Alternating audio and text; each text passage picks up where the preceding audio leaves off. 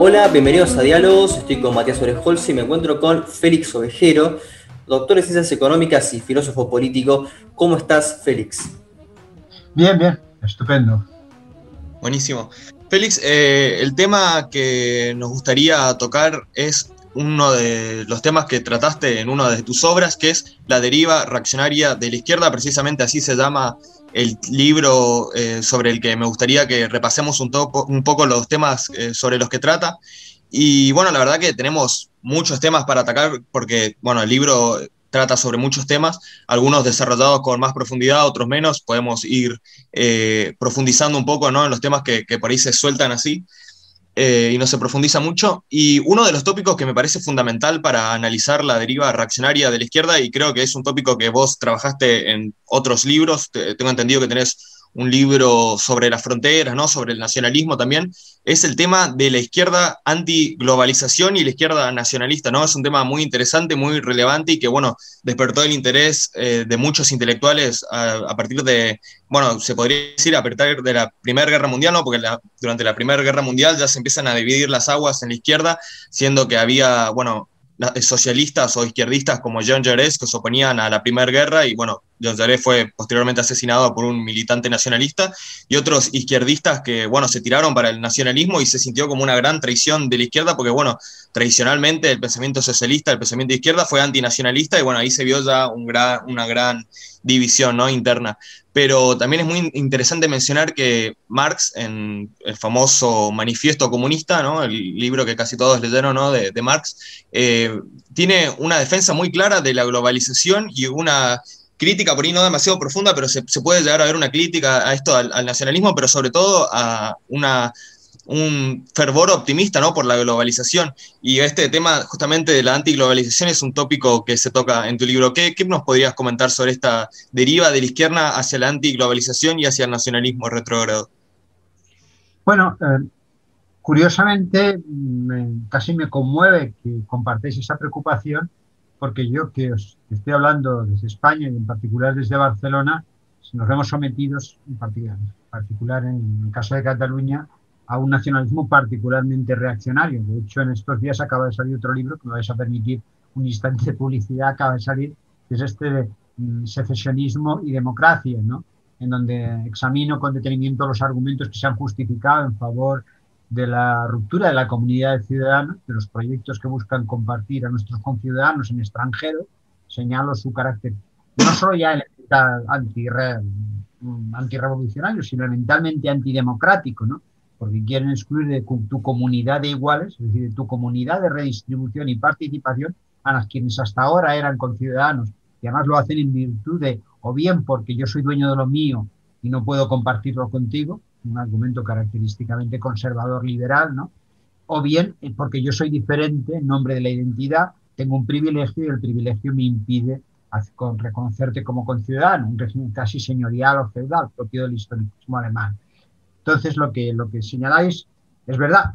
si uno, y manifiesto, en cierto modo, yo arranco entre bromas y veras, hago, hago uso de la internacional y hago uso del manifiesto comunista en el arranque de la deriva, eh, de la deriva reaccionaria para detectar los cuatro o cinco miembros ideológicos que son la antítesis de opiniones que hoy la izquierda tiene, defiende. ¿no? Una defensa de la religión, de decir, cuidado ante cualquier crítica a la religión, pues islamofobia, ah, pues eh, una defensa casi en la tradición frente a un proyecto que obviamente son emancipador, una crítica a, ese antinaturalismo que dice, no, no, todo es una convención, eh, todo es el sentimiento, no hay realidades objetivas susceptibles de ser conocidas, una crítica a la ciencia finalmente, y como, como decís, pues una defensa en circunstancial de la globalización. Es decir, sencillamente el proceso de expansión supone un proceso de emancipación, de desarrollo de las fuerzas productivas que apunta en favor de procesos que desintegran tradiciones, religiones, desmontan formas de vida convencionales y, circunstancialmente, me refiero circunstancialmente porque en ese momento se corresponde con el,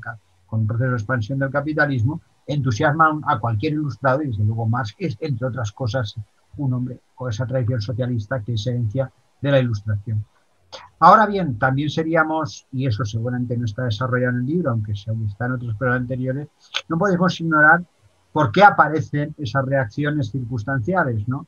esas críticas a procesos que están acompañados de beneficios económicos indiscutibles. Es verdad que quizás, bueno, que han aumentado desigualdades en contextos en unos en otros, pero en todo caso la mejora del mundo es indiscutible y negar esos datos es simplemente ignorar lo que damos por conocido. Seguramente en eso hay un aspecto que, que señalado algunos autores, pero es que los aparte de que hay, siempre hay perdedores locales y circunstanciales, en el momento en que los telegramas se sustituyen por el teléfono y los teléfonos por el correo electrónico, pues el tipo que está trabajando en telegramas o telégrafa, pues se va a molestar y ese tipo está perdiendo su empleo y quien dice ese, ese pues podrá decir múltiples o múltiples trabajos locales. son perdedores locales y la pérdida local es muy reconocible políticamente. La otra se difumina en un proceso mm, complejo que a veces requiere, tiene unos costes de transición alto en las personas, pues un cambio de oficio, aprender nuevas técnicas, desarrollar nuevos talentos, que precisamente por eso la izquierda, si tiene un poco de gordura de alentar propuestas como renta básica, es de desvincular, eh, o sea, asegurar que los individuos tengan formas de distribución autónomas que no les hagan mm, condicionar su modo de vida a unas pérdidas circunstanciales, y luego el hecho de que los mercados de votos son mercados locales. O sea, el caso de la, que mencionáis de la Primera Guerra Mundial es claro que los votantes votean en mercados locales. Cuando uno vota en un mercado local, y en virtud de unas circunstancias muy características de la democracia que propician un voto miope, inmediato, de despreocupación por el interés general, de la configuración propia de los sistemas democráticos, en donde no se presume la virtud del votante y no tendría por qué presumirse que somos, son héroes morales, pues entonces no hay, eh, se vota en función de los intereses de la, más inmediatos, ¿no? Y esos intereses inmediatos al menos se perciben, no, no, diré que son, pero lo otro es más complejo de explicar, inmediatamente decir, oiga, yo lo que quiero es, eh, si se perjudica a las generaciones futuras, si se perjudica al extranjero, si se perjudica a la, al medio ambiente, bueno, yo mi voto es el beneficio inmediato. Y eso seguramente propició que unas élites políticas que estaban ya eh, eh, pues incorporadas, como era las de la socialdemocracia del momento, a la dinámica del juego de la democracia competitiva de partidos, pues se vieran en ese dilema, en esa tentación de alentar las fibras nacionalistas que seguramente están en las tripas más miserables de lo que nos hace humanos, tampoco lo podemos ignorar. Algo que se concluye de tu libro, vos lo, mencionás, es que la política moderna necesita jugar, parece, con ciertas dosis de, de, populismo, ¿no? Porque pareciera que las propuestas que son realistas, vos mencionás cuando el político dice la verdad, y dice, bueno, no, voy no puedo prometerles el paraíso, eh, pierde votos y si uno quiere escalar, digamos, en la política, si uno quiere ganar unas elecciones, parece que necesariamente tiene que jugar con la mentira, con el engaño. Eh, ¿Vos sostendrías que eh, este viraje, digamos, al nacionalismo de la izquierda es también o está relacionado con un viraje hacia el populismo, hacia la izquierda populista? Sí, una de las perversidades, la democracia tal como la tenemos diseñadas, primero, eh, no olvidemos que nuestras instituciones democráticas no son el resultado de una obra de ingeniería, como puede ser una, pues qué sé yo, el, sistema de trasplantes, que es un diseño que en España funciona muy bien, trasplantes de corazón, pero es porque nace en una pizarra ¿eh? y de un premio Nobel de Economía que cierto día dice, bueno, ¿cómo se puede hacer? Y lo hacemos, ¿no? Como quien hace un puente. Tienes tu modelo en tu pizarra y lo llevas a la realidad. Las instituciones son el resto de muchos naufragios, los procesos de decantación, pues los representantes del Senado en Estados Unidos son dos, porque en ese momento solo podían viajar dos a Filadelfia, y entonces luego se acaba consolidando, y eso es, la, es pues, pues el resultado de procesos de decantación histórica.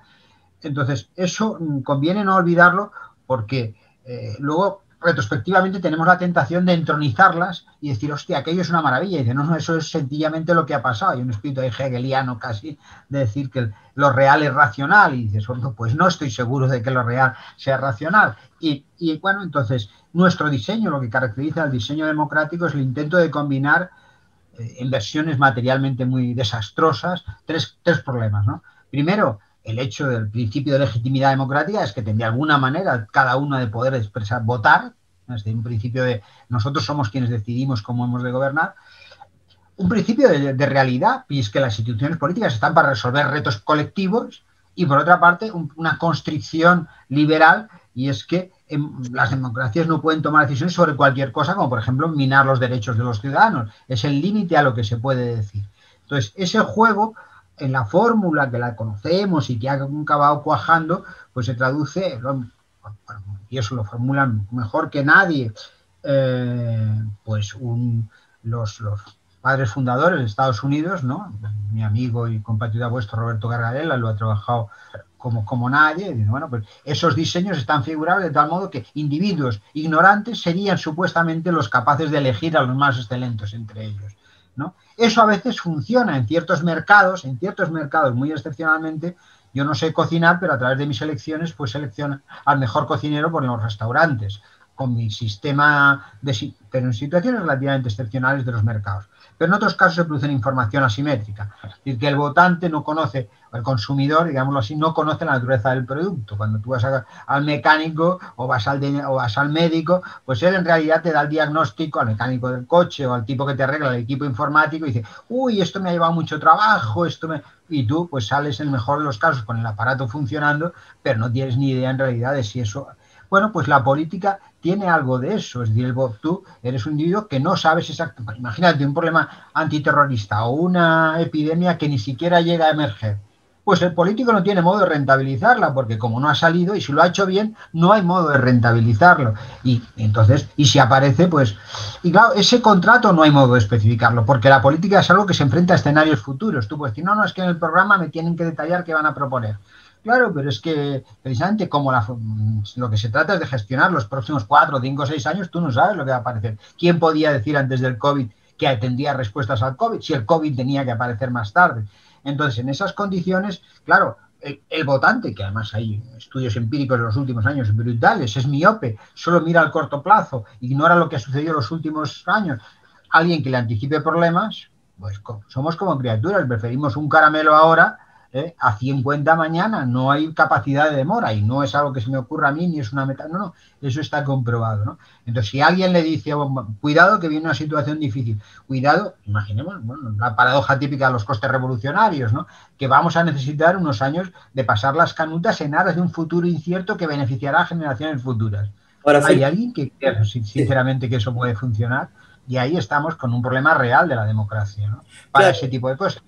Claro, en estos, estos términos de, costos de, información asimétrica, se me viene a la cabeza todo lo propuesto por la escuela de la Public Choice. Me gustaría saber qué es lo que pensás respecto a esa escuela. Y por otra parte, cuando leía tu libro, La deriva reaccionaria, em, respecto a un proyecto en común, ¿no? que yo creo que es, lo, lo, que estamos discutiendo ahora. Si Cataluña decide independizarse, o si una provincia argentina decide independizarse, tienen su proyecto. Ahora, eh, dentro de la tradición de la izquierda, eh, ¿cuál crees que sería la salida más razonable para un proyecto en común? Porque debería contemplarse dentro del ámbito jurídico estatal. El ámbito jurídico estatal desde ya tiene cierta eh, implicancia coactiva. entonces deberíamos ceder, digamos, algunos de nuestros derechos, que generalmente la derecha es la que está en contra de este tipo de coacciones. Cito, digamos, todo el pensamiento liberal de Hobbes, eh, Hayek, etc. Pero, eh, ¿qué proyecto en común se podría pensar para evitar estos particularismos? Esa es la primera parte y bueno, después continuando con esto lo de public choice y la decisión del, votante. Bueno, son dos, planos diferentes, eh, seguramente mucho más interés y enjundia intelectual lo del public choice, y lo, pero mucho más inquietante lo otro. ¿no? bueno, yo no estaría tan seguro que la derecha sea quien, quien se oponga, ¿no? Porque precisamente cuando se invoca el, derecho a la autodeterminación, de las cuatro teorías que uno puede reconocer, que las repaso en este último, en este último trabajo, pero vamos, lo he hecho en otras cosas anteriores, dos son profundamente conservadoras reaccionarias. Una es directamente von el liberalismo que dice yo me voy con lo mío y si un conjunto de ciudadanos se quiere sustraer las decisiones de la comunidad política, como son dueños de sus propias cosas, pueden constituirse en una comunidad aparte. El derecho a la autodeterminación está formulado por la, por la escuela austríaca clarísimamente, porque se tiene una visión como si yo fuera de lo, dueño de lo mío incondicionalmente, lo cual es absurdo. Nosotros, o sea, no hay nada más comunista que el territorio político. Todo es de todos sin que nadie sea dueño de parte alguna. Barcelona no es de los catalanes, ni Madrid es de los madrileños. Yo como ciudadano tengo los mismos derechos cuando estoy en Madrid o en Barcelona o en Sevilla y los pierdo en el momento que atravieso una frontera. En el momento que hay la posibilidad de levantar una frontera, me estoy privando a un conciudadano de 10 derechos.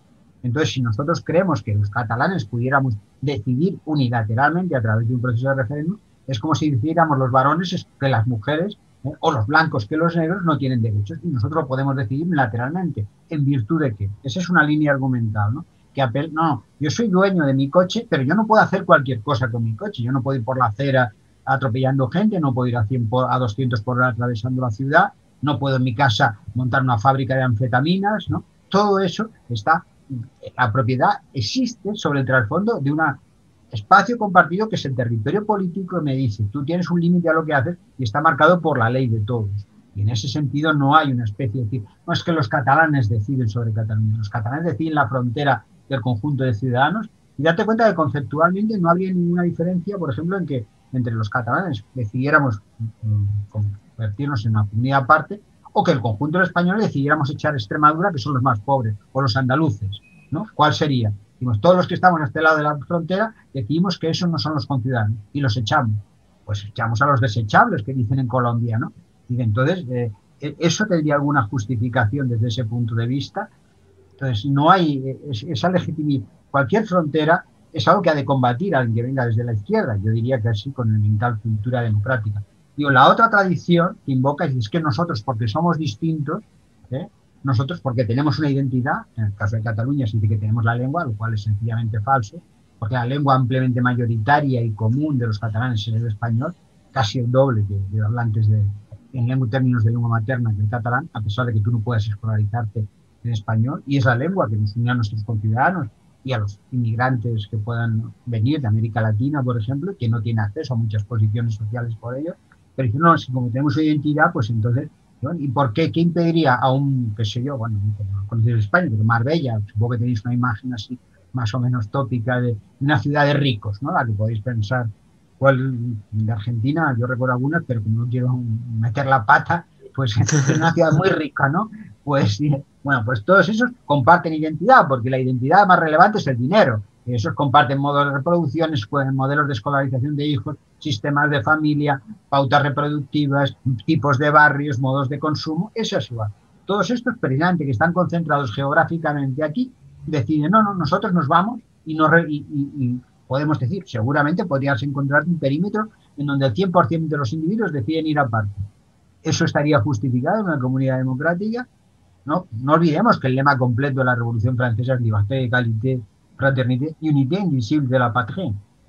Porque precisamente lo que tú haces en el momento en que tú te puedes sustraer, sustituyes el modelo de la democracia deliberativa, donde si todos, o sea, ¿qué caracteriza una comunidad política? Muy sumariamente. Es una unidad de decisión y una unidad de justicia. Es decir, todos tomamos decisiones que nos comprometen a todos y lo hacemos en nombre de atendiendo a argumentos que consideran los intereses de todos. Seguramente, pues el que viene de Barcelona, el que viene de Madrid o tal sitio, que ha sido elegido por allá, pues va al Parlamento en una versión idealizada, de una imagen de, la idea deliberativa, y va a defender los intereses de sus votantes, aunque, como decía Burke, cada uno cuando va al Parlamento se está ya comprometido con el interés general, ¿no? Vaya y dice, bueno, pues yo vengo aquí porque los de mi pueblo tienen, hay que dar dinero para los de mi pueblo porque tal. Pero en el momento en que trata de argumentar, no va a decir hay que darlo porque nos interesa, sino que dirá pues porque hay necesidades, porque tal. Ya está atrapado en una lógica del interés general, porque si alguien le muestra y dice, sí, sí, es verdad, tiene usted razón, hay que actuar según ese principio de los más necesitados. Pero sucede que el que más necesitado está, pues es el de Extremadura o son estos señores de este barrio, pues ya está atado. Es aquello que decía Elster citando a, a, Foucault, ¿no? Que la hipocresía es el tributo que el, vicio rinde a la virtud. Tú estás atrapado obligadamente, como has aceptado el principio general, tu argumentación se amparaba en dos supuestos. Un principio de interés general o, de justicia, y hay que hacer esto porque es más justo, y un juicio empírico. Exactamente, son los de mi barrio, los de mi pueblo, los que estaban peor. Si te corrigen este juicio empírico, como tú ya estás atado, precisamente por la lógica del diálogo, de la argumentación, de una democracia que no sea una pelea de de intereses, y ahora volveremos a lo public choice, sino de razones, entonces te verías obligado a esto, porque hay una comunidad de justicia e individuos vinculados. Tú no das, pues a veces se dan dinero para gente de África porque hay una crisis, pero no hay un vínculo moral entre los conciudadanos. Si hay una catástrofe en una parte de Argentina, por el conjunto de ciudadanos, hay un proceso de redistribución que lleva dinero ahí. ¿no? esa unidad de justicia es lo que lo constituye y eso es lo que rompemos cuando decimos, no, no, el territorio político es un trozo donde cada uno es dueño de su parte. Esa unidad es la que se acaba rompiendo. En ese sentido es en el que, en el que, que no, no hay una unidad de soberanía para, fragmentaria. Y, ahora bien, yo no eso es porque yo defienda la esencia, una esencia de España insobornable. Mi criterio es muy claro, y eso que trato de argumentar en este último libro. Lo que eso es un argumento en favor de ampliar nuestra comunidad de ciudadanos. Es eliminar una frontera para ampliarla, es decir, en aras de la justicia. Porque es cierto, cualquier frontera es arbitraria, ninguna frontera se puede votar. Porque para votar ya necesitas haber establecido previamente un perímetro de quiénes son los que votan. Y entonces ya has decidido quiénes son los que votan. Entonces, en el momento en que tú eliminas una frontera para que, tus, para que esos individuos que, que, han tenido el mal azar de haber nacido en la parte pobre del mundo, que es la frontera del sur o la frontera de donde sea, formen parte de tu comunidad de ciudadanos, pues se amplía. Eh, y por lo mismo está injustificado levantar una nueva y convertir y establecer una barrera entre conciudadanos. Y luego lo del public choice, que eso tiene, tiene tela, ¿no?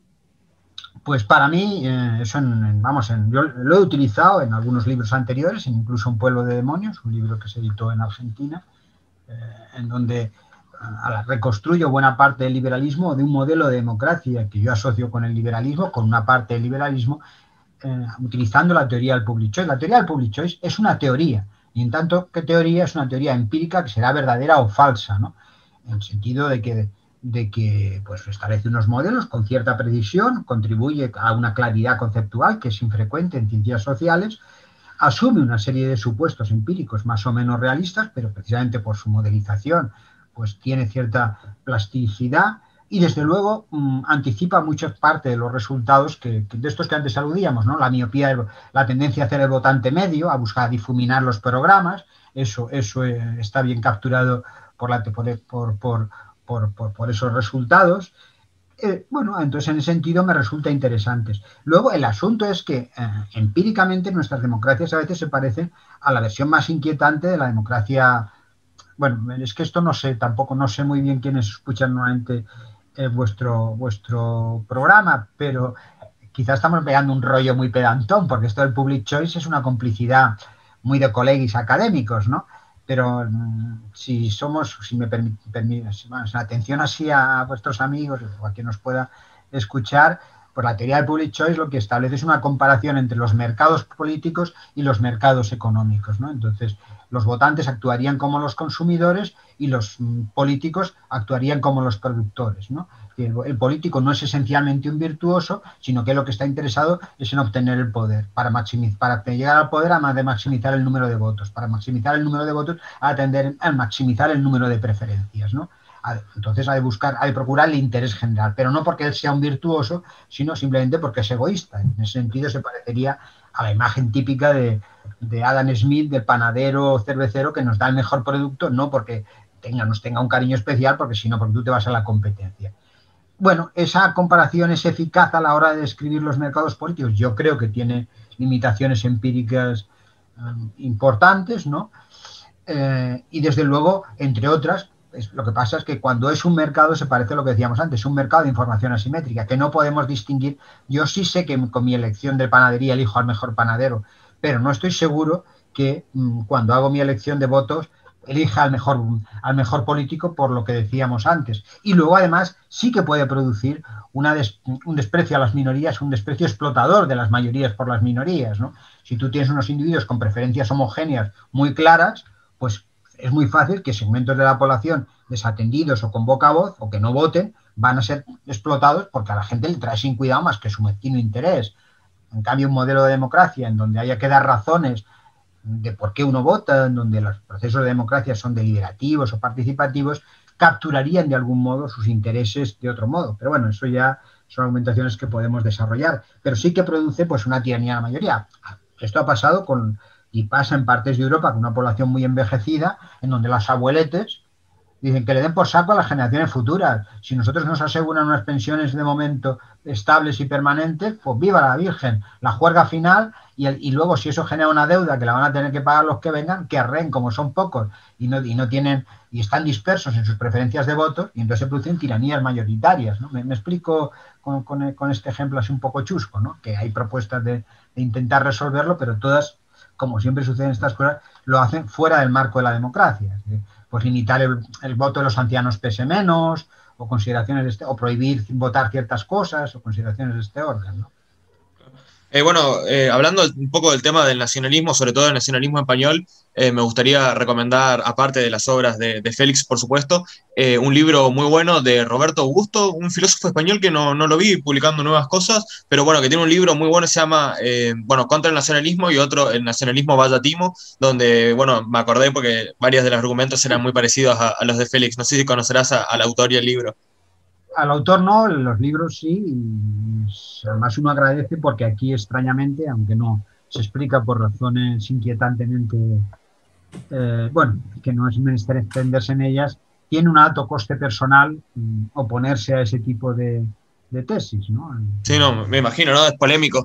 Eh, bueno, estuvimos hablando, va, yo más o menos hice ahí un, una un panorama histórico, ¿no? De cuando la izquierda se empieza a tirar, va, empieza a discutir si tirarse o no por el nacionalismo, es un, un, punto muy importante de la Primera Guerra Mundial, pero bueno, después eh, hubo otros acontecimientos. Hay algo muy interesante que no sé si estarás tanto al tanto, Félix, acá en Latinoamérica, hay una corriente, ¿no? Que se le suele decir tercermundismo, pero bueno, tiene varios nombres. Generalmente lo más académico es decirle las teorías decoloniales o postcoloniales, en fin, es una corriente, digamos, de izquierda populista muy, muy vinculada al posmodernismo filosófico y es una corriente eh, muy, pero profundamente nacionalista. De hecho, eh, tanto nacionalista en el sentido de las naciones individuales como de un nacionalismo latinoamericanista, ¿no? Que dice, bueno, los hermanos latinoamericanos tenemos que unirnos contra el imperio, hay una ideología así que es muy, muy interesante y sobre todo es muy posmoderna. Vos en tu libro eh, comentás ¿no? que esta deriva reaccionaria de la izquierda, esta deriva irracionalista, esta deriva también eh, en parte nacionalista, tiene un, un, punto clave que es el mayo del 68, ¿no? Es como una fecha clave en tu libro eh, en donde la izquierda se hace regresiva. Eh, me parece interesante esta fecha porque, bueno, en este programa estuvieron varios intelectuales, ¿no? Que tienen como visiones diferentes sobre el mayo del 68. Por ejemplo, estuvimos con Tomás Abraham, que es un filósofo argentino que precisamente cuando ocurrió el mayo del 68, él justo se encontraba estudiando en París, así que lo vivió todo de, primera, en primera persona, ¿no? Fue el protagonista, eh, participó incluso en las barricadas y eso. Y bueno, a mí me sorprendió porque él tenía una visión muy positiva de, del mayo del 68, a pesar de ser bastante crítico con la izquierda contemporánea, con la izquierda, ¿no? Postmoderna, decía que, bueno, me acuerdo que me quedó muy grabado que su, su aporte, ¿no? Su eh, aspecto positivo del mayo del 68 decía, bueno, a partir del mayo del 68 los jóvenes eh, pudieran dirigirse hacia los adultos eh, tuteándolos o no, tenían que cumplir como unos protocolos ¿no? de respeto y bueno, me pareció muy interesante, se podía rescatar algo. También estuvimos con Juan José Sebrelli, eh, habíamos hecho una entrevista donde bueno, él condena mayo 68, lo considera como una fiesta posmoderna de jóvenes, ¿no? Como eh, despistados, que no sabían hacer política, bla, bla, bla, es como una visión más negativa, más pesimista. Eh, me gustaría hacer un balance, ¿no? Un poco que comentes qué, cuál es tu opinión, ¿no? ¿Cómo, es, eh, cómo evalúas el mayo 68, si podés encontrar algún pro, cuáles serían los contras y bueno, ¿por qué justamente pones esta fecha como clave en la deriva reaccionaria de la izquierda? Eh, bueno, yo en realidad utilizo, primero por generación, yo no estuve en, mayo 88, era una criaturita, bueno, no está, estaba en España y era yo una, criatura, ¿no? Sí, la verdad es que si todo el mundo que hubiese, que, que dice que estaba en mayo 68 estuviera en mayo 68, aquello debió ser la leche, porque no debían caer, caber por París, ¿no? Porque, pero vamos, seguramente vuestro amigo lo estaba. Y luego también a veces sucede esto, como lo que contaba Tolstoy en la novela, ¿no? que está en mitad de la batalla, no se entera de la batalla porque ni siquiera sabe dónde, por dónde van los tiros ni quiénes son los que están en tus amigos. Yo lo utilizo en parte como un ejemplo, como un punto de inflexión. ¿no? Esa entronización de la juventud, que no es nueva, que eso es algo de los fascistas, pero, o sea, Gabriel Danuccio y todos esos momentos, de los primeros momentos de, del fascismo italiano genuino, es, es esta especie de, de, de, entronización de las juventudes, las milicias fascistas, son milicias nutridas por jóvenes y que desprecian esa. Entonces, bueno, ser joven no es un argumento, es algo que se cura con el tiempo, ¿no? Eh, entonces, por lo demás, hay también esta especie de, singular, singularidad, según la cual cuando uno adquiere una, una especial lucidez a los 20 años y, a partir de ahí todo es tradición ideológica, ¿no? Y si correges un punto de vista, pues entonces ya es que resulta asombroso que tu máxima ah, lucidez intelectual se produzca en un momento en que a ti lo que te preocupa es ligar con los amigos y tus procesos de formación de, tus convicciones no es el resultado del estudio, porque no pueden serlo, porque lo último, a lo sumo te, decantas por ciertos principios, pero y, lo, y, decir, no, es que a partir de entonces cualquier cosa es apuntalar aquello y lo demás es traición. No, no, mi proceso de formación en ese momento puede ser mm, ciertas cosas, pero yo he seguido estudiando, he seguido revisando y creo que a los 40, 50, 60 años, pues seguramente tienes más materiales porque has podido estudiar y formarte más, ¿no? No creo que la juventud como tal sea una virtud moral, ¿no? Y desde luego, por lo que sabemos del neocórtex, es un momento particularmente inquietante porque se producen comportamientos eh, influenciales y temerarios, ¿no? Que para los miembros de la política no son los mejores, ¿no? Pero bueno, eso, eso es. En cambio, a mí me parecía así interesante y yo creo que casi tiene mucha más razón tú en, buscar la, fuente, en la deriva esa posmoderna, por cultural studies de las universidades norteamericanas, esa defensa del indigenismo, como si no, es que cualquier cosa, oiga, la ilustración era la ilustración. Por eso yo no creo que el imperialismo sea esencialmente condenable. Buena parte de lo que ha sido el imperialismo era por supuesto era el servicio de explotación, ¿no? Eh, bueno, los intereses, ¿no? Pero que alguien tenga unos intereses no quiere decir que no sean intereses compatibles. Oiga, que muchas veces era ir a sociedades canibalistas profundamente sexistas. Esto pasó en el movimiento globalizador, donde veías a feministas del brazo de tipos que defendían tribus indígenas en donde les pegaban a las mujeres tres o cuatro veces al día. Y dice, oiga, ya, pues si una tradición está bien, no será porque es tradición, sino porque es compatible con mis valores ilustrados. ¿No? Es como estas cosas que dicen, no, es que el dios manga manga eh, tenía tesis ecologista. Y dice, sí, sí, pero usted lo está calibrando no porque corresponda a la tradición o lo que ha dicho el dios manga manga, ¿no? sino porque es compatible con lo que conocemos hoy desde la ecología o desde el pensamiento emancipador e igualitario, ¿no? Pasó con la teología de la liberación, para decirlo alguna tradición. Dice, no, es que Jesucristo era verdaderamente un comunista. Y imaginémonos ahora que descubrimos unos enésimos manuscritos del Mar Muerto en donde muestra que Jesucristo era un facha. Y entonces ahora que, como finalmente lo que usted hace es justificar doctrinariamente esas convicciones, pues ahora nos teníamos que convertir. No, eso seguirá siendo una fundamentación dogmática, aunque sea de las ideas interesantes. Eso, porque hay una crítica que creo que está en la deriva reaccionaria a la religión, en su compatibilidad con la democracia. ¿no? Eh, es que la religión, por definición, se convierte en, una tesis doctrinaria, de cualquier forma. Y entonces buena parte de los cultural está diciendo, no, es que esto eran nuestras tradiciones. Y la tiranía del origen, estamos adaptados a lo que fuimos. Precisamente lo que nos caracteriza, caracteriza como especie es la capacidad de emancipación, de escapar a nuestras constricciones, incluidas las biológicas. ¿no? Nosotros percibimos solamente entre el infrarrojo y el ultravioleta. ¿eh? En cambio, hemos elaborado teorías que me permiten escapar a eso sobre eh, espacios semidimensionales o nosotros lo que querríamos es estar comiendo dulces toda la maldita vida, ¿no? Pues ¿por qué? Porque está en el programa genético, porque cuando íbamos por ahí, por mitad de la sabana, cualquier animal que le diera por comer dulces se cebaba y tenía energías suficientes porque estaban ahí acumuladas, ¿no? Lo que pasa es que hemos educado el suficiente conocimiento para saber que las sociedades de la abundancia, esa disposición que está en el programa genético es inconveniente, la frenamos, la embridamos y corregimos ese tipo de comportamiento. Entonces, esas, y eso es precisamente, y los derechos humanos es una conquista de ese orden. Es capaz, bueno, que aparecieron en Occidente, claro, y dos más dos más y, y, el teorema de Pitágoras apareció en la Grecia clásica y, esclavista. ¿Y qué? Eso que tiene que ver con la calidad del razonamiento, que es lo que nos ha de llevar a valorarlo, ¿no? Entonces, bueno, eso con esa dirección. Entonces, a mí mayo del 68 me interesaba porque encarnaba o dio pie a una especie de miopía del todo y ya, una especie de crítica del cientificismo. Supone, por más que pues, aparecieran cosas como la huelga de la Renault, cierta la ruptura que a mí me interesa entre lo que es la tradición del movimiento obrero y el pensamiento emancipador. Es decir, eh, entendiendo la tradición emancipador, pues lo que habían hecho en el siglo XIX las, los, pues, los las tradiciones obreras, que era ilustrar en la teoría física, en los conocimientos disponibles, bueno, enseñar a la gente a, leer, a estudiar, a formarse, a liberarse de costumbres, a liberarse de tradiciones, a formarse.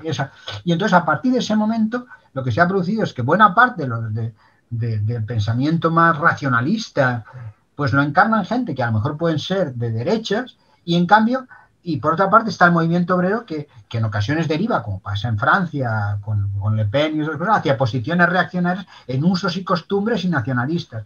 Pues esa ruptura entre esas dos componentes que tradicionalmente había conseguido el socialismo, y más diría en su versión marxista, ¿no? de, vincular la, emancipación social, porque en el fondo no, podemos olvidar el sentido último y por qué a más le importaba la clase obrera. No era porque tuvieran una perspectiva más especialmente lúcida, sino porque circunstancialmente, como le había sucedido con la burguesía 100 años atrás, encarnaba los intereses generales de la especie. ¿eh? No era para que todos fuéramos obreros o eso, sino para la desaparición de la sociedad de clases, que era lo, lo, que se deseaba. Entonces, pero lo que hay es espíritu de vocación universal, y eso al sentido que daba pie a ese matrimonio entre esas dos ramas. Y yo creo que en mayo del 68 se rompe, por un lado, la cultura de los señoritos niños pera y pijos, digámoslo así, por, es una expresión española, pero creo que, que ya alcanza. Sí, sería como. Acá se dirían los pendejos, ¿no? Sí, exacto. Y, por otra parte, la tradición obrera. Y eso se consagra en el, sentimentalismo, que esto ha aparecido también en el feminismo. Tú me ofendes y por tanto no se puede seguir discutiendo. O basta mi sentimiento como para que yo te lleve a juicio. Bueno, bueno. O sea, los, ricos se sienten fiscalmente, fiscalmente se sienten atacados. Y pero su sentimiento no es un argumento. Y en cambio, por mecanismos psicológicos que conocemos, las mujeres de la India están profundamente jodidas, pero tienen preferencias adaptativas, porque si no puedes cambiar el mundo, cambias tus preferencias y no perciben la injusticia a la cual están sometidos. El concepto de justicia no depende de, ti, no es un concepto sentimental. Y quien dice eso, pues dice, qué sé yo, eh, esta especie de, si no es perfecto, ¿eh? pues entonces ya no nos sirve, ¿no?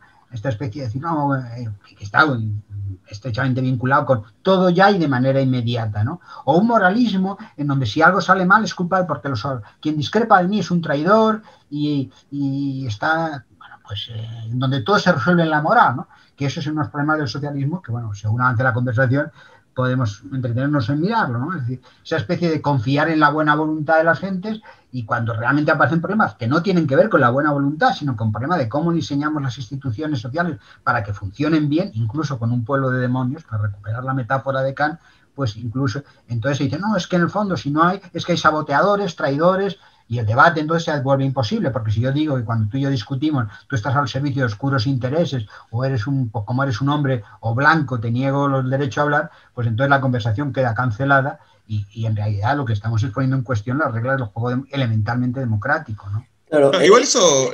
En ese, sentido me gustaría este, algo, un caso empírico respecto a voluntad y a eh, teoría decolonialista, que eh, en sí, si uno lo, la empieza a analizar y empieza a ver cuidadosamente cómo está construida, eh, puede encontrar cierto razonamiento válido que es, por ejemplo, el caso de Irak. Irak estaba en el imperio otomano, termina la Primera Guerra Mundial, se la disputa Inglaterra, eh, termina siendo una colonia, después es un satélite de Estados Unidos para que el nacerismo en Egipto eh, no se mueva demasiado, no gira hacia el comunismo, etc.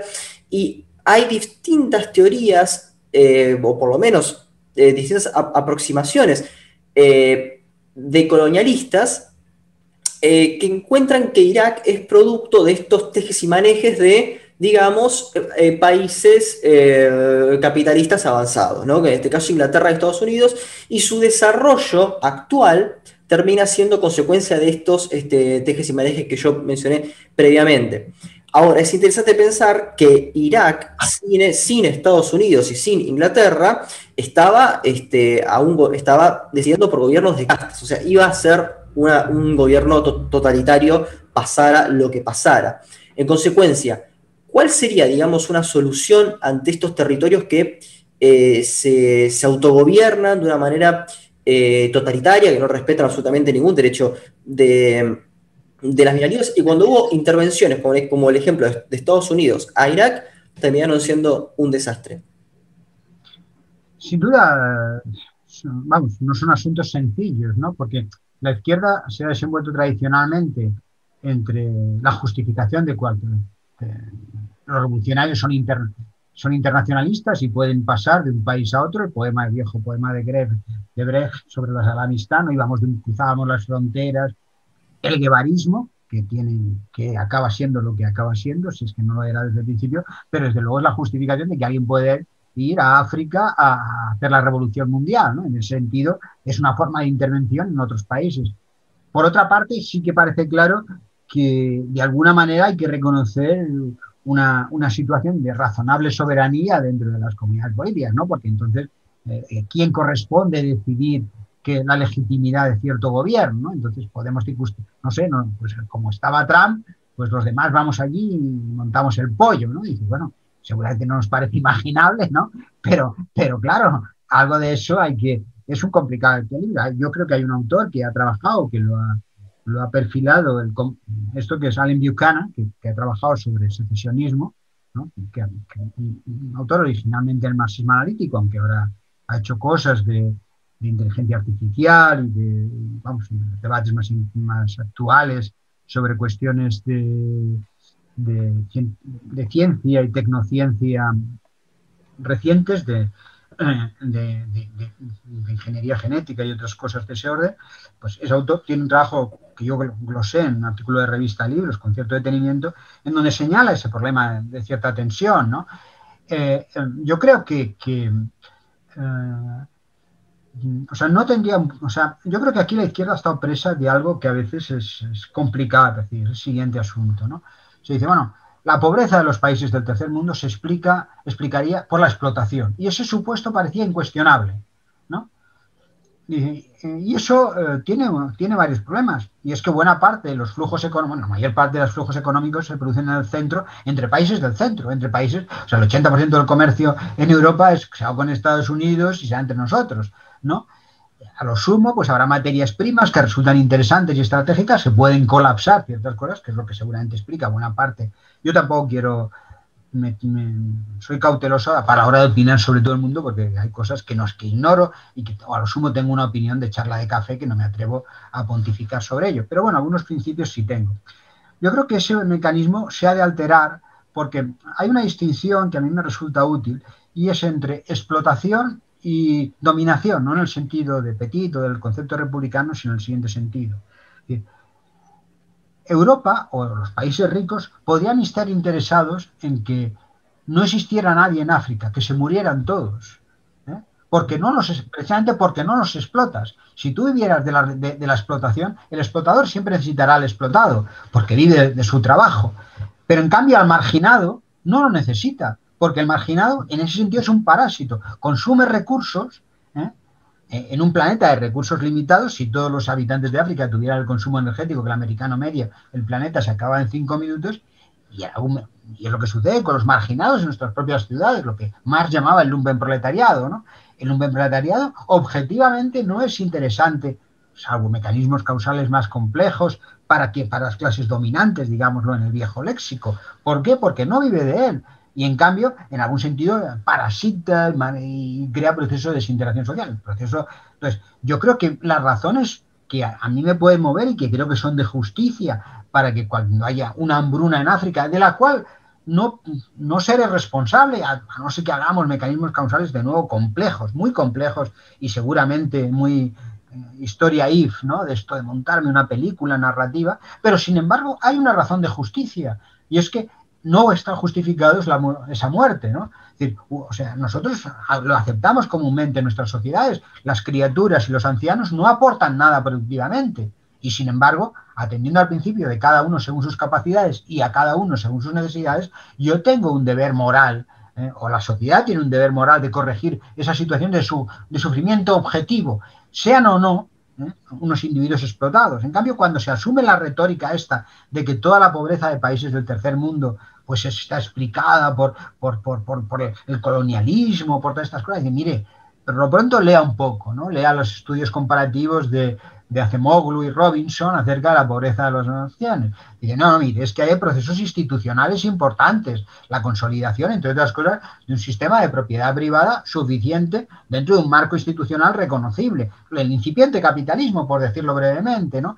que da un pie a un momento de también es verdad que, como, ha sostenido Milano y que recientemente, pues en muchos casos para esos países el socialismo, lo que ellos llaman socialismo, para países pobres pueden jugar un papel para poder llegar al capitalismo, es decir, para crear un capital nacional que incipiente, que acaba dando después a un proceso de riqueza que no se hubiese dado sin un movimiento anticolonialista de origen anticapitalista.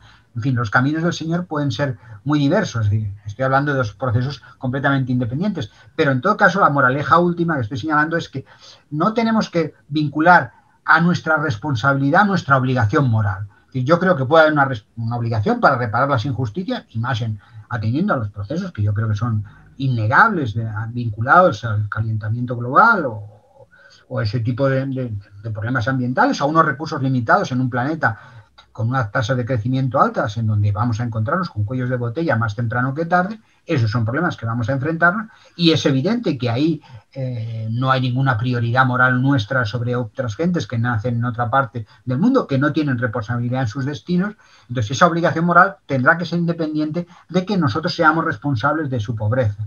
Entonces en, en la mirada que hay convencionalmente sobre este tipo de cosas, ahora seguramente también, y ya digo que son más bien pinceladas en una conversación, no del todo nada porque no quiero forzar argumentos donde no lo hay, a lo que, a lo que la literatura tradicionalmente llama unas condiciones sociológicas elementales para la democracia, ¿no? y a lo mejor hay situaciones donde se necesitan dictaduras bonapartistas, digámoslo así, transitorias, para consolidar Estado. ¿Qué es lo que pasa en Libia después de las, de las, de las de la primavera árabe? Que ahí, pues lo de Gaddafi era la hostia la hostia no en el buen sentido, ¿no? Pero desde luego lo que acaba sucediendo es el puro tribalismo. Si tú destruyes cualquier Estado, ¿eh? es que ya no hay Estado. Y entonces son los tipos que jovesianos, en donde cada uno con su banda armada, sometido, mercadeando en el mercado internacional de armas, compra y hace lo que le da la gana. Y dice, bueno, pues a lo mejor necesitaríamos una especie de dictador que se desactivara, ¿no? Buena parte, ¿no? Con una espita que explotar en determinado momento, pero que al menos se construya un Estado que, resuelva el problema elemental de un marco institucional que establece un perímetro en donde, porque desde luego, y, claro, o sea, las mujeres en muchos de esos países están hoy mucho peor de lo que estaban con aquellos dictadores mm, que pudo haber, con Saddam Hussein, seguramente, ¿no? En muchos de, en, algunos países, ¿no? Entonces, hay un tema, hay un tema muy interesante que lo quiero traer a colación porque conecta perfectamente todo el tema del, del mayo francés, el posmodernismo en Francia, ¿no? Y el movimiento de colonial y el nacionalismo y estos movimientos identitarios, que es bueno el apoyo de Foucault a la, a la Atolá Jomeini, ¿no? El, famoso teócrata eh, eh, de Argelia, ¿no? Era, no, de Irán. ¿De dónde era el Ayatolá? Irán, sí. De Irán. De Irán, de Irán. Eh, bueno, ahí se ve claramente como el apoyo en sí, digamos, a, esto, a cualquier cosa que sea como eh, étnicamente eh, medio oriental y no algo de influencia europea, se apoya incondicionalmente y bueno, ya sabemos todo, todo el, retroceso que causó el Ayatolá. Bueno, y la revolución cultural china, apoyada por toda la intelectualidad francesa, ¿no? Que fue, eso sí fue anti-ilustrado, a ti por llevar gafas lo tenía muy chungo ¿no? Porque, porque cualquier tipo que, era, que llevaba gafas era sospechoso e intelectual y se produce, y eso lo apoya gente formada. No estamos hablando de los procesos de Moscú, que la información no llegaba, no, no. Eso lo apoya, pues, pues en fin, Soyer, en fin. No sé Sartre, ¿no? Sartre había, Sartre había apoyado también. Sí, sí, Sartre, o sea, y eso era inquietante, ¿no? Y eso yo, a mí me llegó de segunda mano esa literatura, yo recuerdo un economista que, que leíamos entonces, que era Bettelheim, no Bruno, sino, no recuerdo el nombre, pero Bettelheim, que era, fue un apologista de la revolución cultural china, en donde se decía que, bueno, pues que en aras de una supuesta democracia, ¿no? que finalmente era una especie de cainismo brutal, precisamente por cosas que tenían que ver con lo que antes decíamos y que luego que alcanza su consumación, claro, luego en Pol Pot y ese tipo de cosas. Claro, ¿qué sucede? Pensemos en los retos del socialismo. Permitidme ya, pero por si luego no tenemos tiempo, no sé cuánto tiempo vamos, podemos estar, yo tampoco, bueno, tengo un rato más, pero tampoco quisiera que esto quedara acá. ¿Qué es lo que pasa con, el socialismo, con la edificación del socialismo en la Unión Soviética? Eh, cuando llega el proceso de la fundación, primero que se rompe el guion, es decir, eso no es el desarrollo endógeno de las fuerzas productivas, el modelo que más pensaba sobre el horizonte alemán, sino que es un proceso que circunstancialmente, eh, por un proceso revolucionario y golpista en alguna medida, en el último momento, pero golpista en un marco que tampoco es que hubiera una pulcritud democrática, ¿no? Pero Lenin era un tipo que si uno lee el Estado de la Revolución, tiene en la cabeza la desaparición del Estado, que es una vieja convicción que está en Marx, en Marx está fundamentalmente porque cree que el desarrollo de las fuerzas productivas va a ser infinito y si hay de todo para todos no vamos a tener que problemas de cómo distribuir. Si tú puedes coger lo que quieras, porque yo también voy a poder coger lo que quiera, ni siquiera vamos a tener que organizarlo y qué importa que tengamos intereses enfrentados cuando cada uno puede realizar sus deseos y satisfacerlos. Muy a lo bruto, pero ese, ese modelo lo tiene Matt precisamente fascinado como estaba porque el capitalismo había desarrollado tanto la abundancia y pensaba que el socialismo lo haría todavía más, porque ya no frenaría los talentos y capacidades productivas de la gente. Bien, pues cuando llega el socialismo, ahí hay un problema y dice, bueno, hay dos supuestos. Una es que se cree que va a desarrollar mucho las fuerzas productivas, cosa que no se produce. Entre las cosas, porque la sociedad rusa era lo que era y también porque, porque había reales problemas de diseño institucional que ahora podemos mencionar. Y luego porque si aparecerá lo mejor de la naturaleza humana. Entonces seremos todos como santos y buenos, todo eso que estaba pervertido por la cultura capitalista, pues aparecerá la disposición solidaria, la versión vulgarizada del hombre, del, del del guevariano, del, del, hombre socialista, del hombre bueno, este decir, no, no, que aparecerá el revolucionario activista que estará procurando por los demás. Claro, en el momento, el socialismo se encontró con dos problemas muy, muy básicos que tienen que ver con la ordenación económica, ¿no? que es cómo sustituyes al mercado como un sistema de coordinación de los procesos informativos, ¿no? Tú en un mercado no tienes que saber qué produce cada uno, sino que cada uno a partir de su información fragmentaria, pues si se necesita algo, escasea, los precios suben y habrá alguien interesado en producirlo. ¿no? Pero claro, tú en un sistema de planificación te dices, no, no, ¿cuánto ha de producir cada fábrica? Pues si tú tienes una fábrica de tractores, la fábrica de tractores necesita neumáticos, necesita hierro, necesita combustible. Y entonces tienes que saber exactamente cuánto vas a necesitar el año que viene, pero eh, ¿cómo lo puedes saber si no tienes una información de no, no, pues el planificador ha de tenerlo todo eso centralizado y con un flujo informativo. ¿Qué sucedía? Que para cumplir el plan, los productores lo que hacían es decir, bueno, pues yo me aseguro que necesito muchos inputs, ¿no? Si necesitaba cinco unidades de hierro, pues pido 10, porque así seguro que los cumplo. Y si podía producir 10, 20 tractores, pues digo que produzco 7 y así seguro que cumplo el plan, ¿no? Claro, eso es manifiestamente ineficiente, porque es complicado sustituirlo. Eso es un problema técnico, pero no irrelevante. Digo, no me, me importa destacarlo de técnico, porque seguramente ahora a través del, hay una idea por ahí flotando en la literatura, que seguramente se perfila más la del cibercomunismo, y es que los nuevos desarrollos tecnológicos nos pueden tener, permiten obtener big data, flujos de información que pueden ser resultado, que pueden suplir al mercado en procesos de coordinación informativa. Entonces, si eso fuera, esto, algún economista importante de Oscar Lange, que es un economista polaco que llega a trabajar sobre la teoría del equilibrio general, una cabeza impotentísima, pues... Premio Nobel, ¿no? ¿Qué? ¿Premio Nobel de Economía?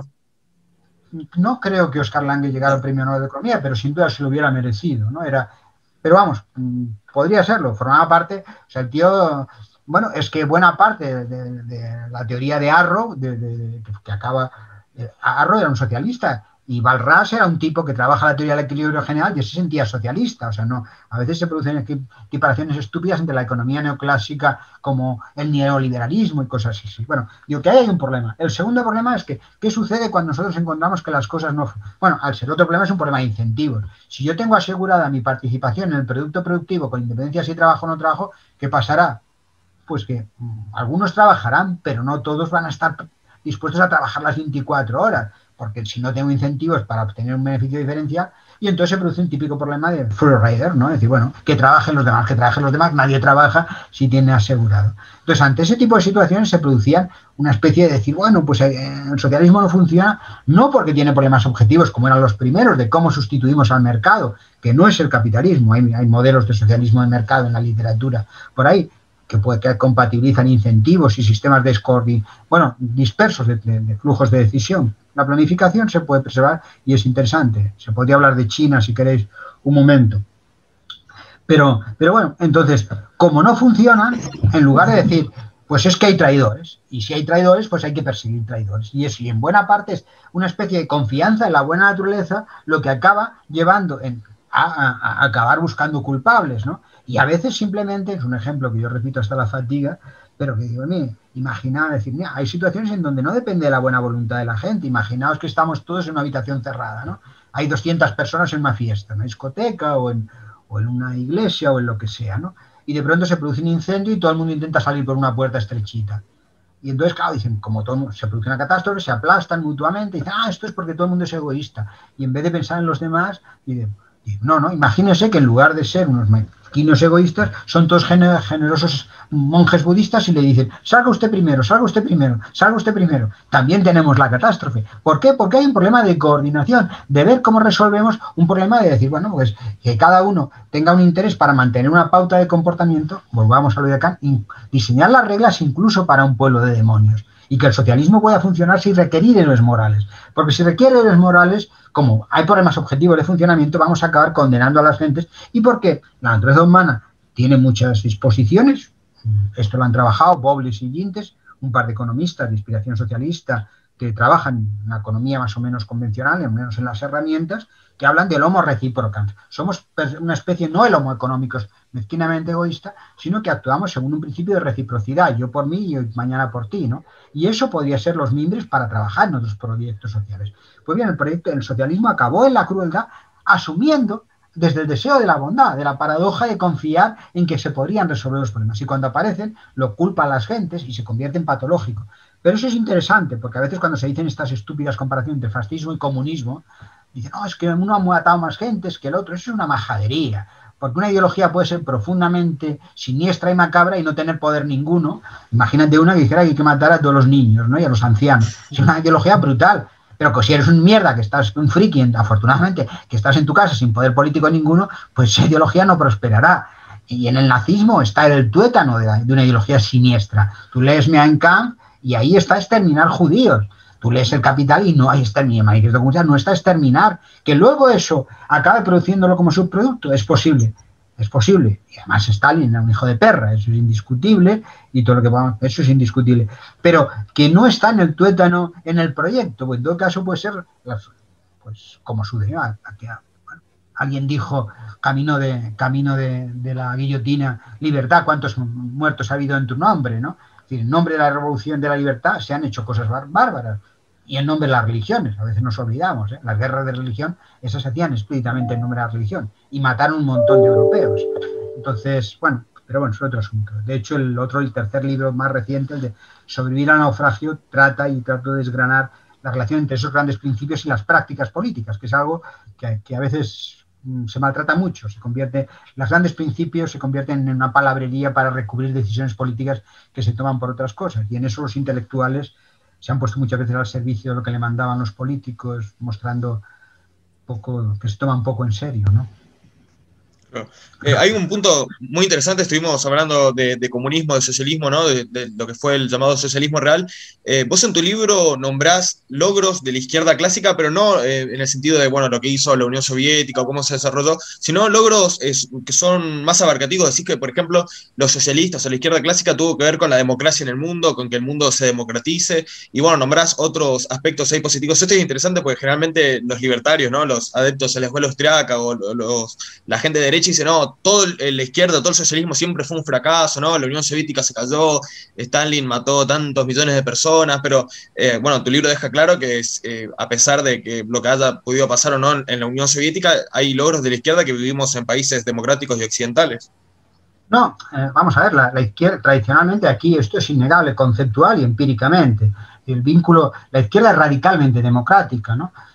de hecho, el gran temor, y esto viene de Aristóteles, de decir, cuidado porque como los pobres son muchos, un día votarán ¿eh? y, y, entonces van, van, a, van a acabar con los privilegiados. Ese, por razones de interés, la izquierda voy a buscar el sufragio universal, porque lo que quería era el voto masivo, mientras que por parte de la derecha preservaba, es decir, no, cuidado que si votan los pobres se acaban las situaciones de, de, privilegio que podían preservar. Eso, pero es que además Luego, todo eso en el detalle ideológico es más complicado porque hay una argumentación que yo creo interesante que cierto pensamiento conservador, cuando defiende el voto censitario, que no puede votar todo el mundo. ¿Por qué? Porque solamente quien tiene una vaca y un huerto y tal y cual y, y una tierra, una finca, tiene autonomía de juicio. Porque los demás son gente cuya formación de preferencias o de opiniones está sometida pues, al chantaje de la vida, a las, a, al poderoso que le impone sus preferencias. Y eso es verdad. Pero, eso sería un argumento para extender hacia los pobres los procesos de redistribución para que pudieran votar con autonomía. Algunos hemos defendido hace ya mucho tiempo la, propuesta de la renta básica precisamente por eso, por decir, porque permite a la gente decir que no, no estás no, pues ni al marido sometido a la voluntad de su pareja, porque si te quieres separar te vas a quedar en la inanición, eh, en fin, los miles de ejemplos, o al tipo que le dice tú has de ponerte la minifalda porque si no te despido, o esa situación, no, oiga, usted se va a la mierda, ¿no? Porque yo no, no mi subsistencia no depende de eso.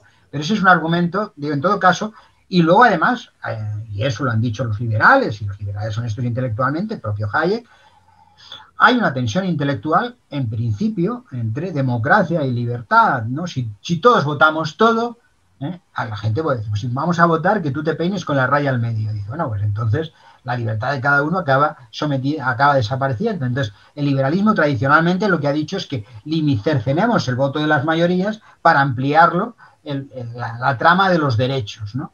Claro, el problema que tienes ahí desde el punto de vista de cualquier de fundamentos es que qué derechos son quién decide qué derechos hay que preservar, puesto que la democracia queda excluida, ¿no? Entonces hay derecho, el derecho a la propiedad tiene una prioridad sobre cualquier otro, pues eh, entre otros, ¿no? Los derechos, ah, no, entonces ¿qué decimos? Que los derechos son los que nos determina Dios o están en algún, en algún sitio, en algún limbo esencial entonces es la propia sociedad quien de alguna manera decidir qué derecho, el derecho a la vivienda, el derecho eh, eh, a la sanidad pública, a la educación, es, endógeno al proceso democrático, dirá la izquierda, ¿no? Pero bueno, para cierta idea, para cierto liberalismo, y esa tensión lo han destacado, eso se puede encontrar en, en, Hayek, en, en Berlín, cuando dice sí, democracia y libertad se oponen. Yo no creo que se opongan, ¿no?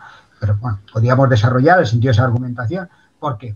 Citando el manifiesto comunista, me defiende una sociedad en donde cada uno está comprometido en asegurar los derechos y libertades de los demás, ¿no? Entonces, si tus derechos y libertades forman parte de mis preferencias endógenas, entonces eso lo va a decidir también colectivamente la comunidad democrática. Pero eso no deja de ser una, consigna que tiene sus intríngulis. Pero bueno, volvamos a la otra parte. Por supuesto, las conquistas de, los sindicatos, de las jornadas de, de, horas. O piensa en el arranque del socialismo y la mujer el o sea, el comunismo fue brutal, pero las conquistas de las mujeres en las sociedades socialistas, profesionales, en disciplinas, en ciencias tradicionalmente, en pues las ingenierías, matemáticas, el proceso del el voto, el voto inicialmente fue allá y luego no vota ni Dios, o cuando acaba votando ha sido una dictadura, pero en el espíritu inicial eso forma parte de las conquistas de la izquierda. Entonces, de pronto, ahora que retrospectivamente, lo que pasa que sí que es verdad que es algo que yo creo que, y creo que además, eh, bueno, está en parte en el libro, creo que hoy las, a veces se ha producido que la izquierda no se ha dado cuenta de que su propia cultura y sus propias conquistas han impregnado a todo el mundo.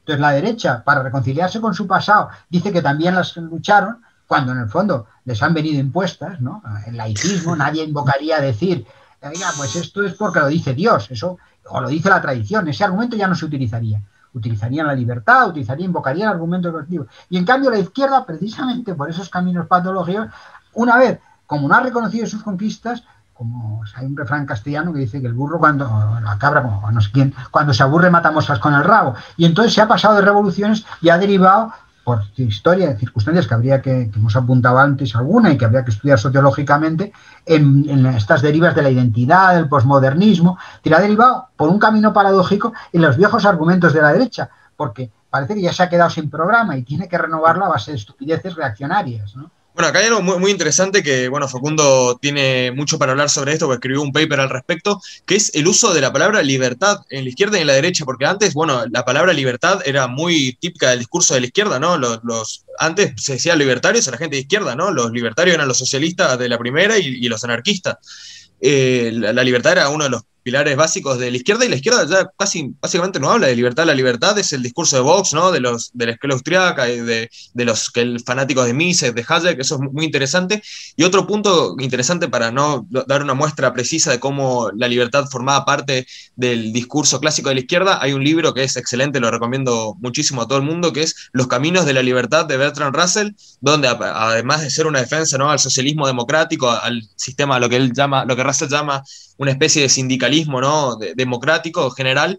Eh, ahí se encuentra muy curiosamente eh, una de las defensas a la renta básica universal más viejas que, leí. Russell habla, por ejemplo, de un sueldo algo así como sueldo de mendigo, una cosa así, que sería eh, que, haya un, sistema de, renta básica, ¿no? Que garantice la supervivencia para, bueno, la gente que se quiere dedicar al estudio, la gente que se quiere dedicar al arte sin intenciones comerciales, eso es extremadamente avanzado.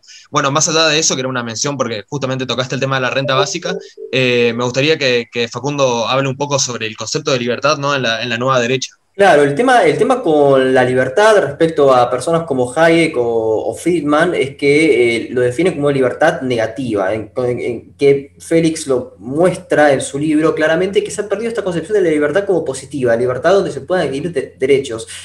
Con Hobbes como pivote de este, la, tradición liberal, encontramos que eh, siempre hay como una, una cuestión eh, coercitiva de, acciones o de derechos. Entonces la, libertad se define como eh, la condición negativa para alguien. Entonces para Hayek es, por supuesto, eh, uno estaría cediendo libertades para que el Estado pueda operar.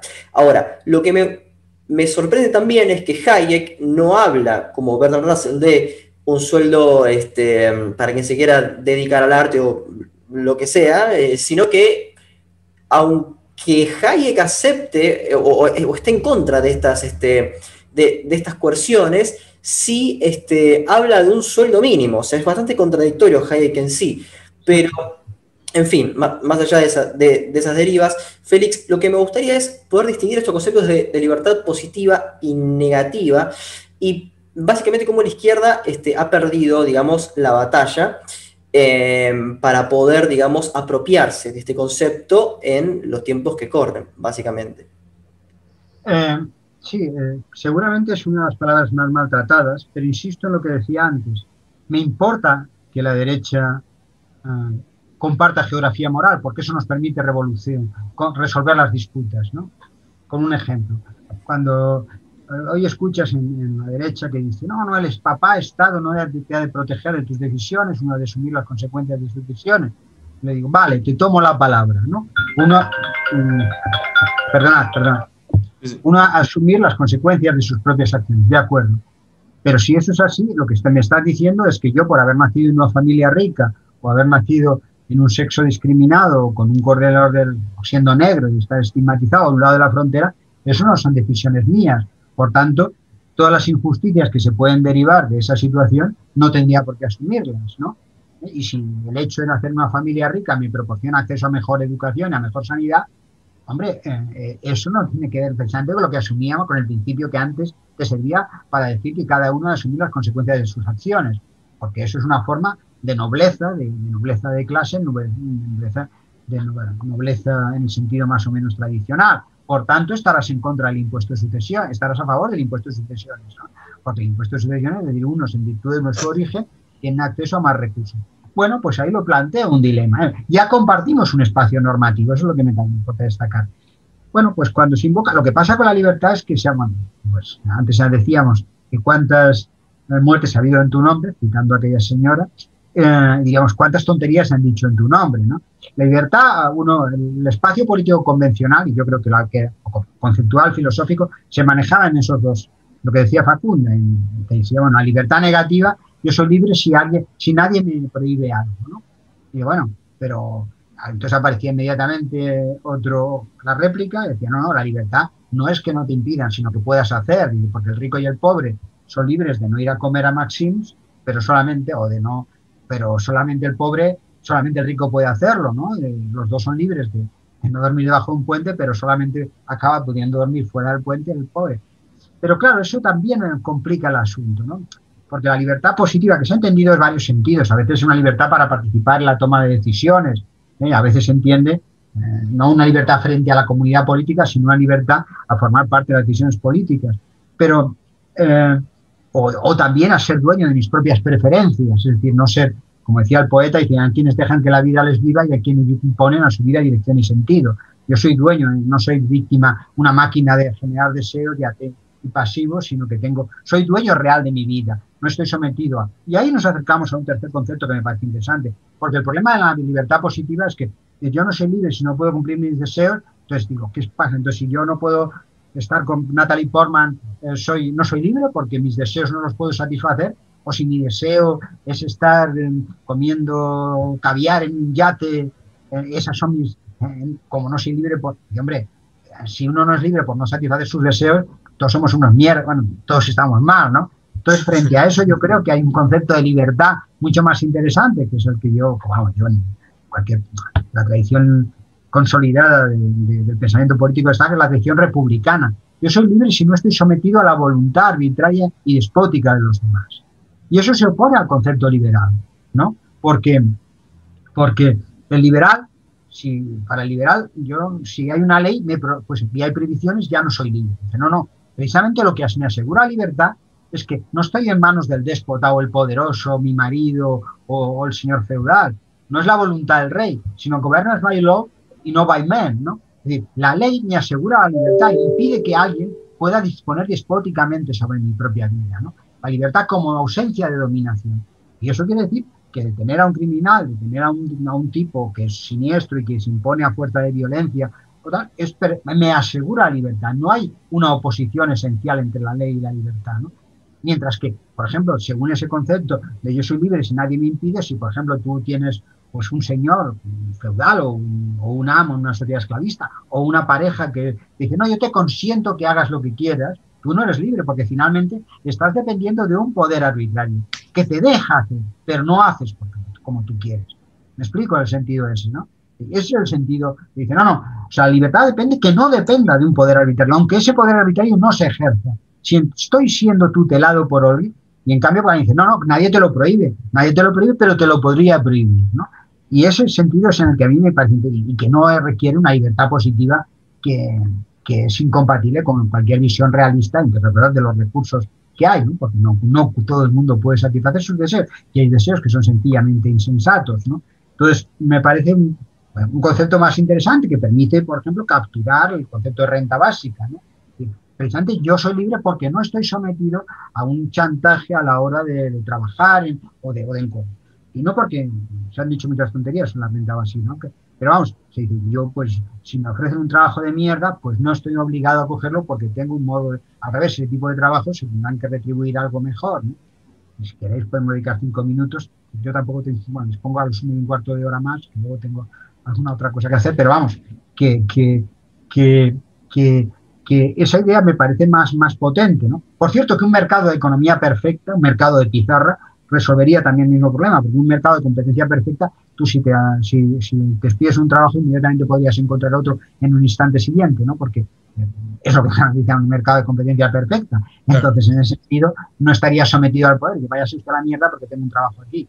¿no? Pero bueno, ahí, me parece que a lo largo de la charla tocamos muchos temas muy interesantes que son muy necesarios de reflexionar dentro de la intelectualidad de la izquierda, pero un tema al comienzo del programa, este diálogo que estamos haciendo con Facundo, nuestros primeros entrevistas, ¿no? nuestros primeros videos, solíamos charlar eh, mucho sobre temas recurrentes con varios intelectuales, ¿no? Que es eh, que se está perdiendo, digamos, eh, esa vanguardia intelectual que tenía la izquierda antes, por ejemplo, bueno, Sartre, por nombrar uno, era un, el intelectual de izquierda y era el ícono, y bueno, todos iban a preguntar qué opinaba, y bueno, había muchos otros más, ¿no? Pero hoy, en día, por lo menos en Argentina, no sé cómo será tanto el caso de España, hablar de el intelectual de izquierda por excelencia es como anacrónico, ¿no? Por un lado, los intelectuales no tienen tanto peso, eh, como lo tenían en, los 60, 70, quizás. Y por otro lado, eh, la izquierda está como una especie de decadencia intelectual, ¿no? No hay grandes representantes de la intelectualidad de izquierda que uno puede decir, bueno, es un referente, eh, está informado de lo último de economía y tiene una visión socialista, progresista, es como un poco más difícil hoy. Eh, me llamó la atención porque en tu libro vos nombrás a Sisek, pero lo nombrás muy por arriba y como desprestigiándolo un poco, ¿no? Ah, no, no, no creo que no nos guste mucho, es un autor bastante posmoderno, ¿no? Lacaniano, bastante absurdo, pero me interesaría desarrollar un poco más una crítica a Zizek, porque me parece que es uno de los pocos intelectuales hoy, así a nivel mundial, que uno puede decir, bueno, el intelectual de izquierda. A ver, ¿quién es el marxista hoy? que es una especie de gurú del marxismo, entre comillas, ¿no? Es muy discutible, obviamente, pero en el mundo. Uno le pregunta a un joven, por ejemplo, yo en la facultad me encuentro con compañeros que están leyendo a Zizek y me parece curioso, ¿no? ¿Qué, opinarías de Zizek? ¿Cómo evaluaría su obra, su discurso, ¿no? sus presentaciones? Eh, bueno, a mí me parece un poco payaso, ¿no? Esto tampoco tiene, no, no estoy ofendiéndolo porque creo que, que, hay alguna vocación por parte suya, ¿no? Entonces, a mí lo que me, ha, me, parece interés, bueno, interés, singular y volveré sobre algo que... Sobre eso he reflexionado bastante largo en un libro un poco, poco atendido, que es el, compromiso del creador.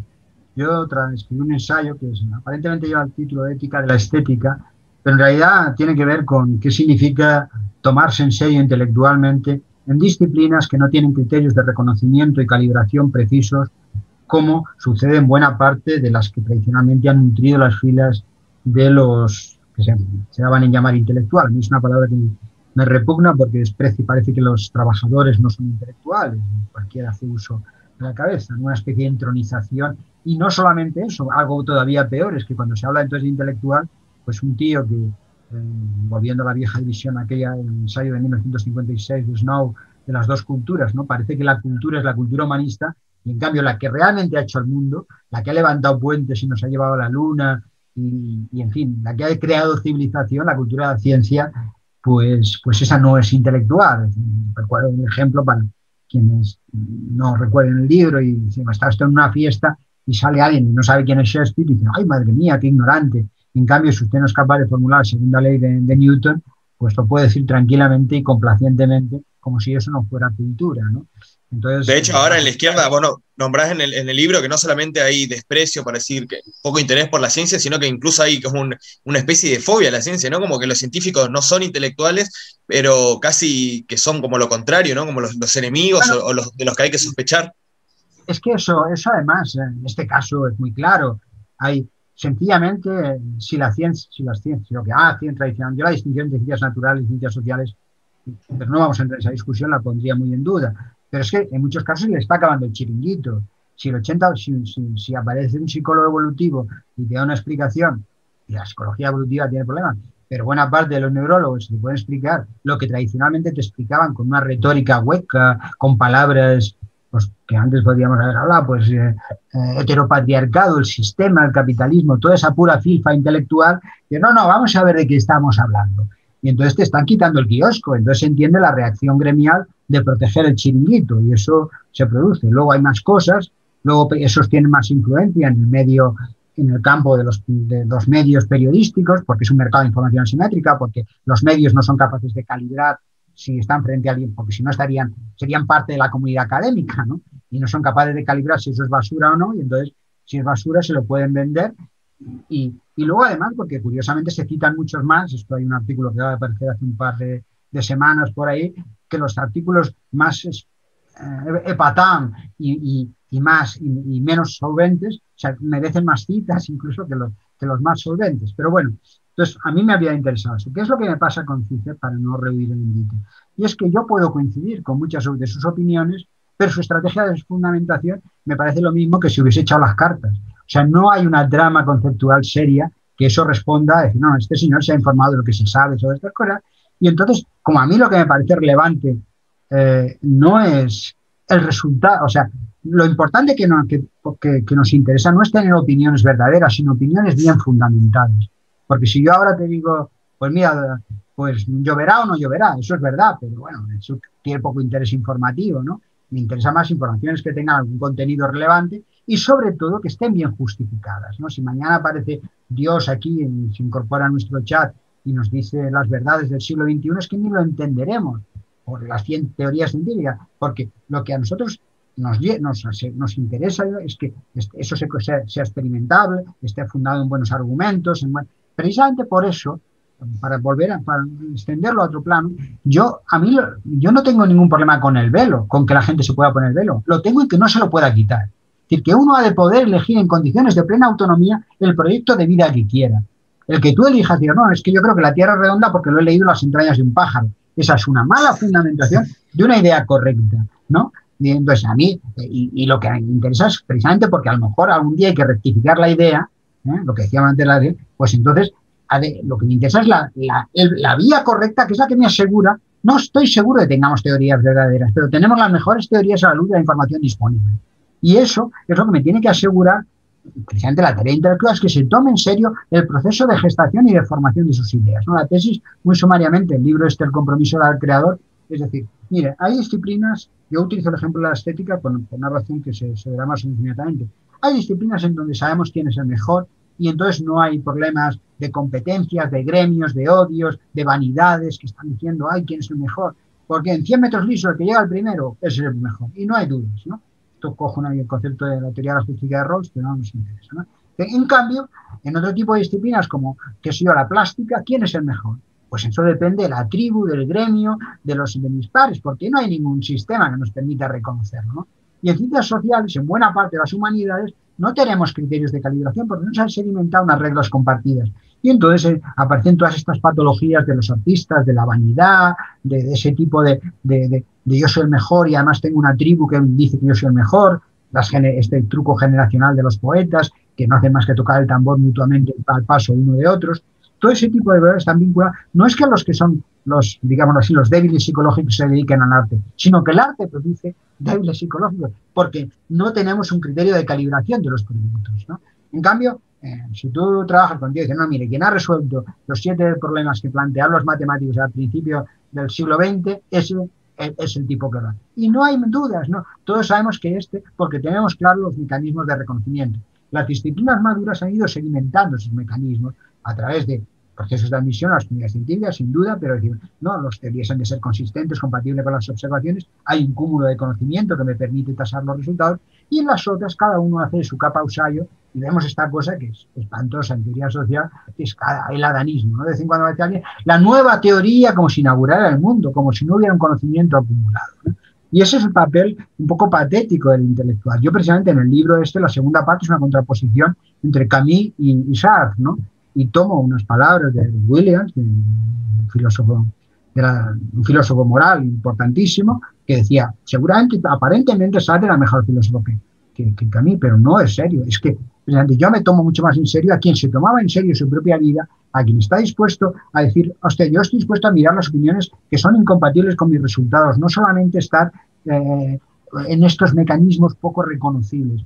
Yo creo que, que en ese sentido la, desaparición del intelectual charlatán que puede hacer una afirmación a la buena de Dios. Yo, yo colaboro en periódicos, ¿no? Por razones, entre ellas, pues creo que por una modesta obligación cívica. Pero no, me han ofrecido más colaboraciones y solo algunas, y solo hago una al mes o dos, porque por una razón muy sencilla, y es que uno debe ser muy cauteloso a la, opinar, a la hora de opinar la que salga, que decía Cervantes, ¿no? Es decir, porque cualquier secuencia argumental, yo te puedo montar un hilo narrativo que te vincule una cosa con cualquier otro acontecimiento. ¿Cuántas veces leemos un artículo de economía de periódico, no de, revista académica, en donde dice, hostia, esto me persuade, pero llega otro tío y te dice exactamente lo contrario, y joder, este también me ha persuadido, porque ha generado una cadena amparada en una serie de secuencias más o menos probables, pero que como son 30, pues al final aquello la probabilidad es nula, ¿no? Es como el cuento de la lechera, y sí, y sí, entonces y tal, y que además se amparan en supuestos compartidos, que muchos de ellos no son compatibles con lo que conocemos en la ciencia, sino que se amparan en el sentido común, ¿no? Lo que se llama false science, ¿no? Esta especie de ciencia intuitiva, tú dices, claro, el sol sale por la mañana, y pues mira, eso acabas de decir es falso. A pesar de que en tu narración parece tan, porque el sol no sale, es la Tierra la que da vueltas en torno al sol. Entonces, pero eh, en ese, en cualquier artículo entonces, yo soy muy cauteloso, creo que, que de ser uno prudente decir, hay un montón de afirmaciones que tú estás haciendo en una secuencia narrativa que no las puedes dar por supuesta, ni en el paso de una cosa a otra. Yo te puedo decir, pues, esta cosa como de cuentos infantiles, vincúlame una, que sé, un movimiento de tropas en Europa Occidental con la Tercera Guerra Mundial y te monto un relato en 20 pasos que, hostia, es que seguro que va a pasar. Dices, oye, que cada paso de esos es una cadena de probabilidad que cuando multiplicas la secuencia completa, la probabilidad es cero pero no son argumentos demostrativos, sino persuasivos. Y nosotros muchas veces cuando hacemos artículos de ensayismo tradicional, estamos en ese género inquietante. Conviene al menos decir, bueno, voy a ver, yo por eso mis libros están, seguramente porque soy pedante y esas cosas, pero están llenos de notas a pie de página, porque quiero apuntalar cada juicio, quiero tratar de ver la rotundidad entre una premisa y la siguiente, y eso es muy limitado lo que te permite decir, ¿no? Y en cambio el viejo intelectual, el charlatán, que lo es Zizek, a pesar de que yo creo que puede tener opiniones correctas, pero como el tío que dice que la Tierra es redonda porque lee las entrañas del pájaro. Eso está, y por eso se produce esta cosa tan estúpida que dice, dice, pero que esto es compatible con la teoría de Zizek, y entonces la gente llama Zizek, dice, si la teoría fuera explícita y consistente, pues entonces tú harías lo que harían cualquier ciencia, miro los axiomas, las consecuencias y veo si es compatible. No lo llamo y lo resuelvo por teléfono, ¿no?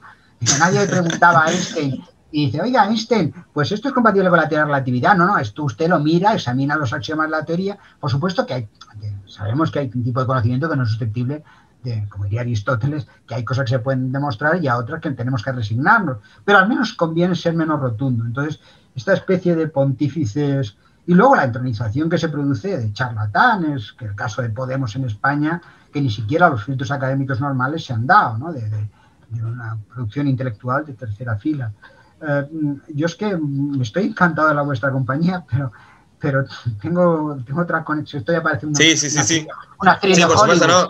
una actriz de Hollywood, pero es que con la cosa está el libro nuevo, pues tengo una entrevista aquí a, a, bueno, a 20 minutos y podemos dedicarle un ratillo más, pero vamos que... No, no, yo creo que estamos perfectos y de última, bueno, si, si me quedaron algunos temas para charlar, bueno, saldrá en, otro, en otra entrevista en un futuro cuando, bueno, presentes eh, algún nuevo libro o estaremos al tanto para hacer algún segundo diálogo. La verdad que fue muy interesante, Félix, te agradezco por todo ese tiempo y me encantó esta última respuesta sobre eh, los intelectuales, me, me pareció fascinante, así que, bueno, te agradezco por todo gracias a vosotros y Facundo, o sea, es que has empezado diciendo que tenías el COVID, ¿no? no, no, no, no, no, no, no, no, no, no, no, que, era, que, que, que, parecía que tenía, pero no, no, no. Ah, bueno, si eres un hipocondríaco, bienvenido.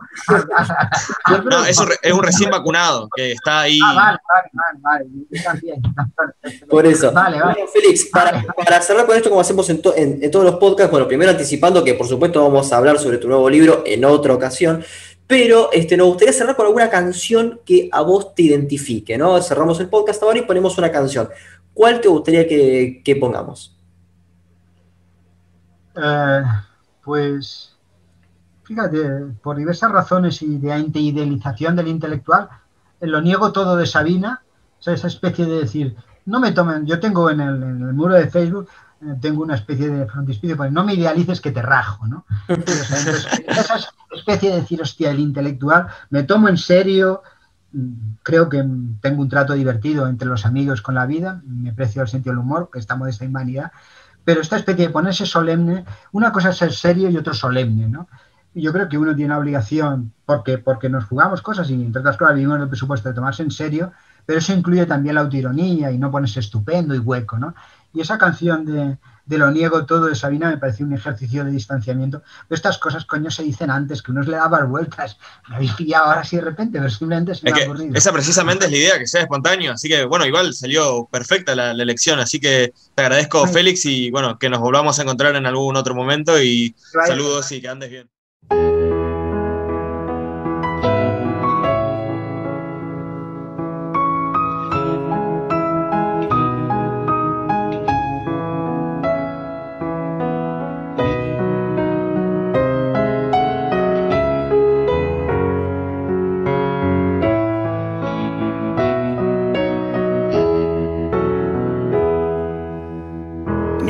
Con alas negras, ni profeta del vicio, ni héroe en las barricadas, ni ocupa ni esquirol, ni rey de los suburbios, ni flor del precipicio, ni cantante de orquesta, ni el Dylan español, ni el abajo firmante, ni vendedor de humo ni juglar del asfalto, ni rojo de salón. Ni escondo la pasión, ni la perfumo. Ni he quemado mis naves, ni sé pedir perdón. Lo niego todo, aquellos polvos y estos lodos. Lo niego todo, incluso la verdad la leyenda del suicida y la del bala perdida, la del santo beodo. Si me cuentas mi vida, lo niego todo.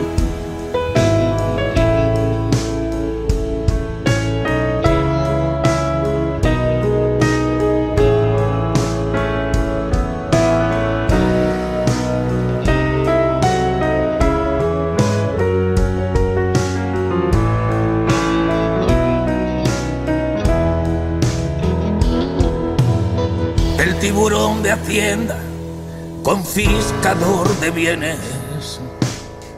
Me ha cerrado la tienda, me ha robado el mes de abril. Si es para hacerme daño, sé lo que me conviene. He defraudado a todos, empezando por mí. Ni soy un libro abierto, ni quien tú te imaginas. Lloro con las más cursis, películas de amor. Me echaron de los bares que usaba de oficina. Y una Venus latina me dio la extrema unción. Lo niego todo, aquellos polvos y estos lodos. Lo niego todo, incluso la verdad. La leyenda del suicida y la del bala perdida la del santo beodo. Si me cuentas mi vida, lo niego todo.